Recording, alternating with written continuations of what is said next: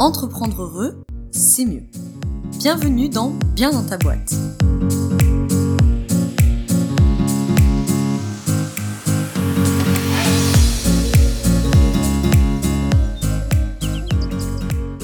Bienvenue dans ce nouvel épisode du podcast Bien dans ta boîte. Aujourd'hui, je te retrouve avec un épisode du format debug, donc le format court de Bien dans ta boîte où en quelques minutes, on vient initier une réflexion ou ôter une épine du pied. Aujourd'hui, on va être plutôt du coup dans cette deuxième option, puisque comme tu l'as vu dans le titre, on va parler du printemps et de comment bien vivre cette saison du printemps, qui est une saison intense hein, sur le plan énergétique. Donc on va voir justement le plan énergétique, alimentation, que faire dans son business, tout ça, tout ça. Et on va essayer de faire ça de manière assez concise, n'est-ce pas Laura, puisqu'on est dans le format court. Si tous les sujets qui sont liés à l'énergétique, au mieux vivre, etc. t'intéressent, je te mets dans la description le lien vers ma formation qui s'appelle Accompagner avec l'énergétique, qui, comme son nom l'indique, hein, euh, te permet de mieux accompagner tes bénéficiaires par l'angle de l'énergétique, ou pourquoi pas mieux t'accompagner toi-même par l'énergétique. La formation, elle attaque mi-mai. Je te mets le lien dans la description si tu veux la découvrir et pour éventuellement, si tu le souhaites, réserver ton appel découverte pour qu'on en discute et qu'on voit si c'est fait pour toi. Je te fais pas tout un laïus ici sur cette formation parce que le but c'est que cet épisode soit quand même court, n'est-ce pas?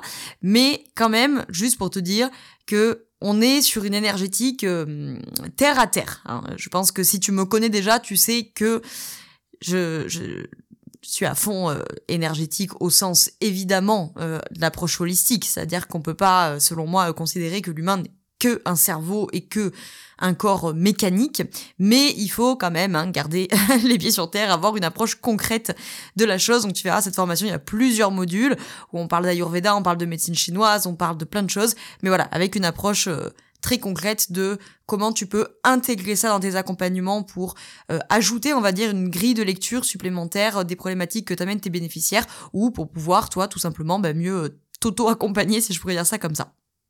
Alors, faisons notre petit point du coup sur les énergies du printemps qui, selon la médecine traditionnelle chinoise, se manifestent dès début plutôt mi-février, on va dire, et qui euh, va euh, courir entre guillemets jusqu'à euh, début mai.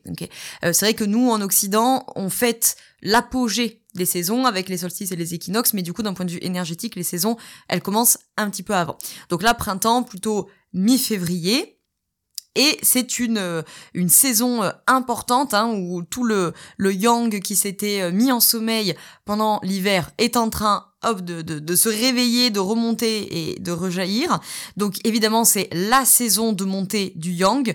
Yang qui s'élève avec toute sa vitalité, toute sa fougue. C'est pour ça que je dis que c'est une saison qui est importante, notamment parce que parmi vous qui m'écoutez, vous êtes par définition une majorité d'entrepreneurs et d'entrepreneuses, donc des profils qui sont déjà la plupart du temps souvent très Yang, ou tout du moins qui font des métiers qui sollicitent beaucoup le Yang. Donc forcément, euh, le printemps, voilà, hein, ça vient euh, en remettre une couche là-dessus. Le couple qui est associé à cette saison, c'est le couple foie et vésicule biliaire. Et là, pareil, la question du foie, chez les occidentaux, elle est très courante. Chez les entrepreneurs et entrepreneuses, elle est d'autant plus courante. Donc voilà, c'est pour ça que cette saison, elle est quand même vraiment importante. C'est la saison de la renaissance, c'est la saison du renouveau. Et donc c'est une saison avec beaucoup, beaucoup d'énergie. Hein, c'est comme ça qu'on parle souvent du grand ménage de printemps, parce que c'est l'énergie du renouveau.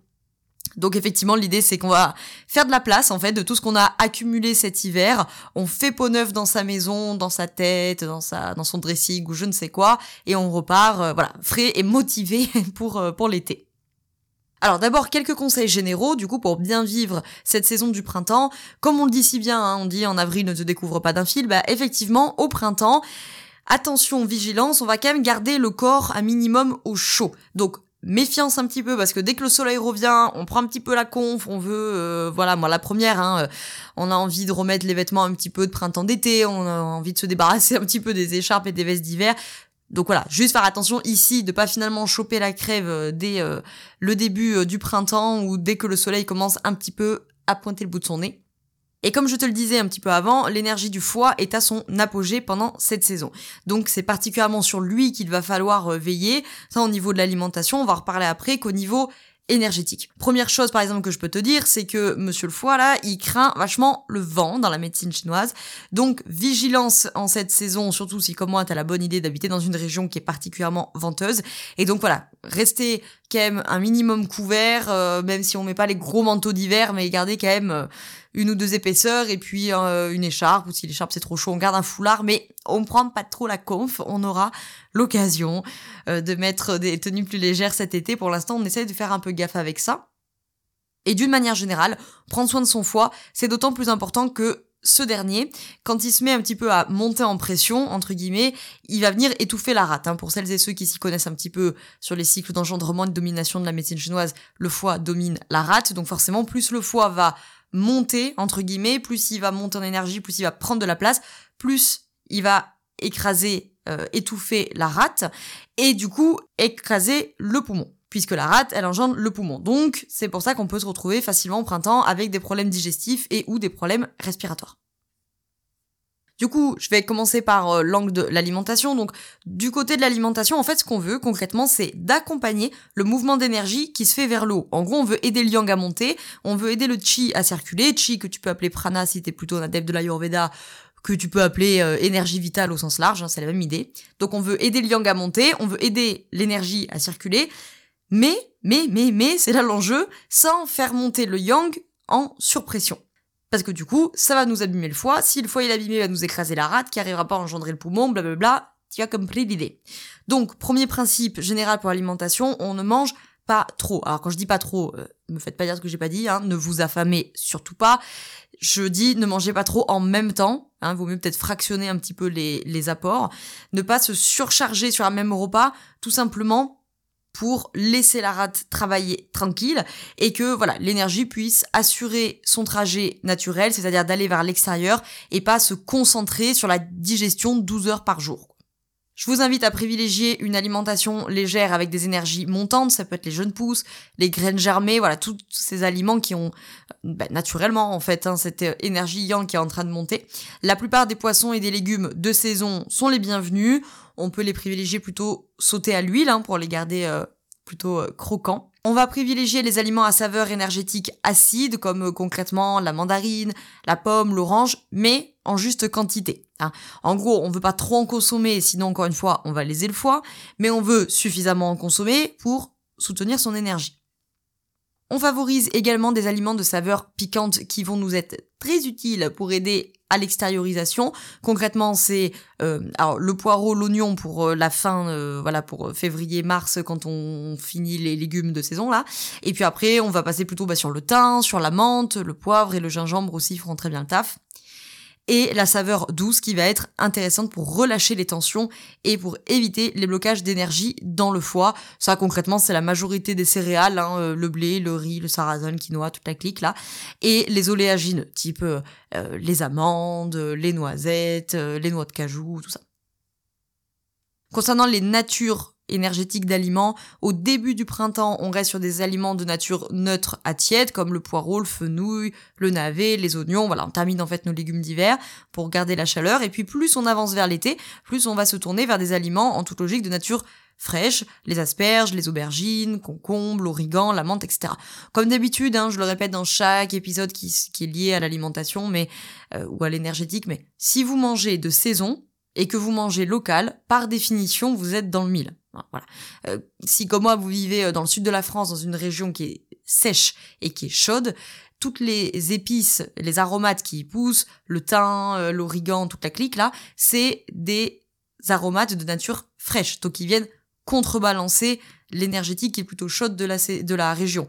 Donc encore une fois, si vous mangez de saison et que vous mangez local, pas de problème, pas la peine de, de faire des grands tableaux, de se casser la tête à savoir ce qui est chaud, qui est tiède, machin manger euh, de, de saison et manger local. Alors, petite astuce en passant euh, bien connue de la médecine traditionnelle chinoise, on peut se ravitailler en épicerie chinoise de fleurs de chrysanthème, vous pouvez les consommer en infusion, ça va aider l'extériorisation de l'énergie, ça va soutenir le foie. Donc voilà, si euh, vous, vous craignez comme moi un petit peu du foie, n'est-ce pas? Eh ben c'est une bonne astuce. Parenthèse, je te remets le lien dans la description, mais si le sujet de la diététique chinoise t'intéresse, on en parlera bien évidemment dans la formation sur l'énergétique. Mais si tu veux pas aller euh, jusqu'à la formation, tu peux te procurer le très bon livre de Josiane Chaplet qui s'appelle À la découverte de la diététique chinoise et euh, qui m'a aidé à, vous rédiger les différents épisodes euh, pour l'alimentation de saison d'un point de vue de l'énergétique chinoise. Alors du coup, qu'est-ce qu'on peut faire du côté de son business? Bah on va dire, idéalement, c'est le moment idéal de la nouveauté. Alors, ça peut être de lancer un nouveau programme, d'une nouvelle idée, ça peut être de faire peau neuve, je sais pas moi, peut-être qu'on veut changer d'identité visuelle, peut-être qu'on veut refaire le site web, peut-être qu'on a de la créativité ou faire des nouveaux posts Instagram, ou bref, que sais-je. Le printemps, c'est l'énergie du jeune yang avec euh, toute la fraîcheur que ça. Là où en fait en hiver, on a donné la priorité plutôt à l'introspection, au calme, au retour à soi, le printemps, c'est une saison pour s'ouvrir à l'extérieur. Donc pourquoi pas, ça peut être de faire des networking, ça peut être de rencontrer les entrepreneurs avec qui t'es ami sur les réseaux sociaux depuis trois ans et qu'on procrastine toujours de se rencontrer. Pourquoi pas recrutement. Et c'est la saison pour la montée d'énergie. Donc les lancements, les nouvelles idées, sortir un programme, etc. Et évidemment, là encore, tout est question d'équilibre. Donc ne montez pas trop en pression non plus, parce que le foie n'aime pas vraiment la contrariété. Hein. C'est un organe très très très très émotionnel, donc il aime pas la contrariété, il aime pas la frustration.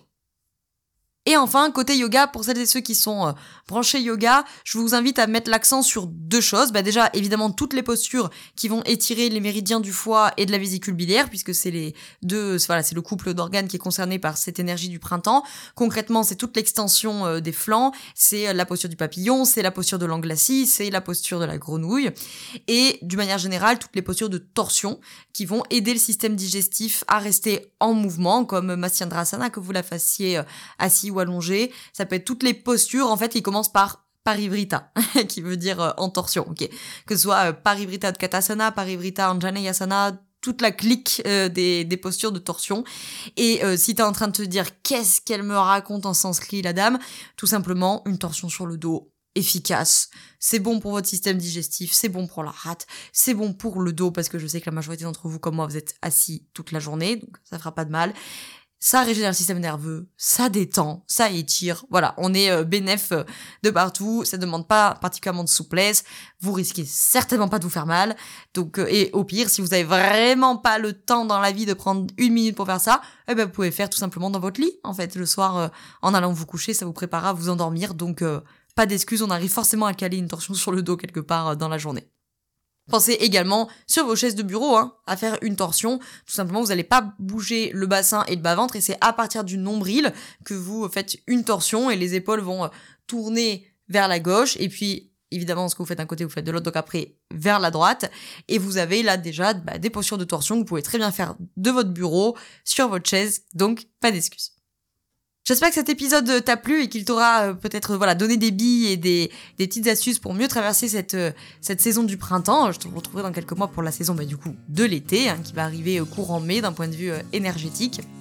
S'il t'a plu, n'hésite pas à le partager à euh, quelqu'un autour de toi euh, qui pourrait être intéressé par cet épisode et puis à laisser 5 étoiles sur Apple Podcast. C'est gratuit, ça prend 2 secondes et moi ça m'aide énormément à faire connaître le podcast. Je te souhaite une très belle journée ou une très belle soirée selon quand tu m'écoutes et surtout je te souhaite d'être bien dans ta boîte. Ciao ciao